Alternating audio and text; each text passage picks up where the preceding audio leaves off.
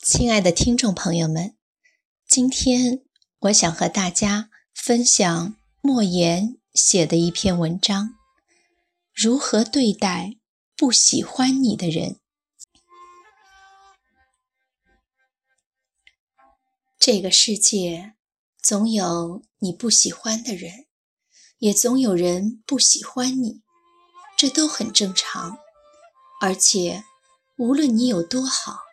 也无论对方有多好，都苛求彼此不得，因为好不好是一回事，喜欢不喜欢是另一回事。刻意去讨人喜欢，折损的只能是自我的尊严。不要用无数次的折腰，去换得一个漠然的低眉，纡尊降贵换来的。只会使对方愈发的居高临下和颐指气使，没有平视就永无对等。当然了，极致的喜欢，更像是一个自己与另一个自己在光阴里的隔世重逢。愿为对方毫无道理的盛开，会为对方无可救药的投入。这都是极致的喜欢。这时候，若只说是脾气、情趣和品性相投或相通，那不过是浅喜。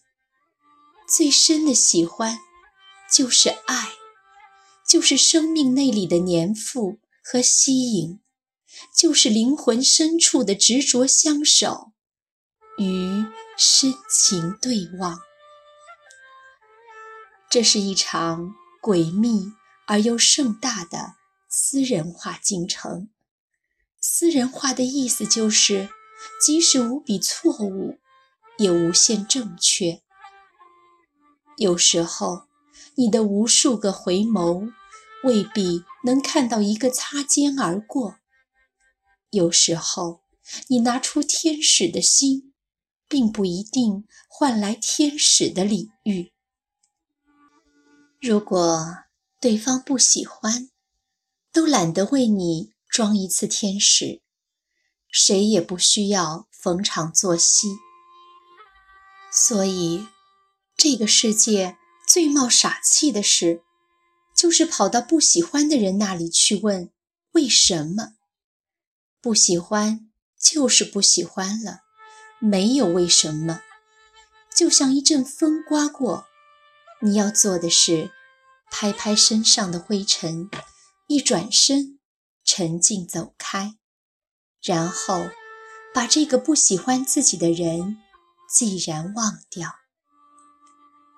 一个人风尘仆仆地活在这个世界上，要为喜欢自己的人而活着，这才是最好的态度。不要在不喜欢你的人那里。丢了快乐，然后又在喜欢自己的人这里忘记了快乐。勉强不来的事情，不去追逐。你为此而累的时候，或许对方也最累。你停下来了，你放下了，终会发现，天不会塌。世界始终为所有人祥云缭绕，谁都在尘世的泥浊里扑腾着。有的人天生是来爱你的，有的人注定要来给你上课的。你苦心经营的是对方不以为意的，你刻苦憎恨的却是对方。习以为常的喜欢与不喜欢之间，不是死磕，就是死命。然而，这就是生活，有贴心的温暖，也有刺骨的寒冷，不过是想让你的人生变得更加丰富、更加完整。在辽阔的生命里，总会有一朵或几朵祥云为你缭绕。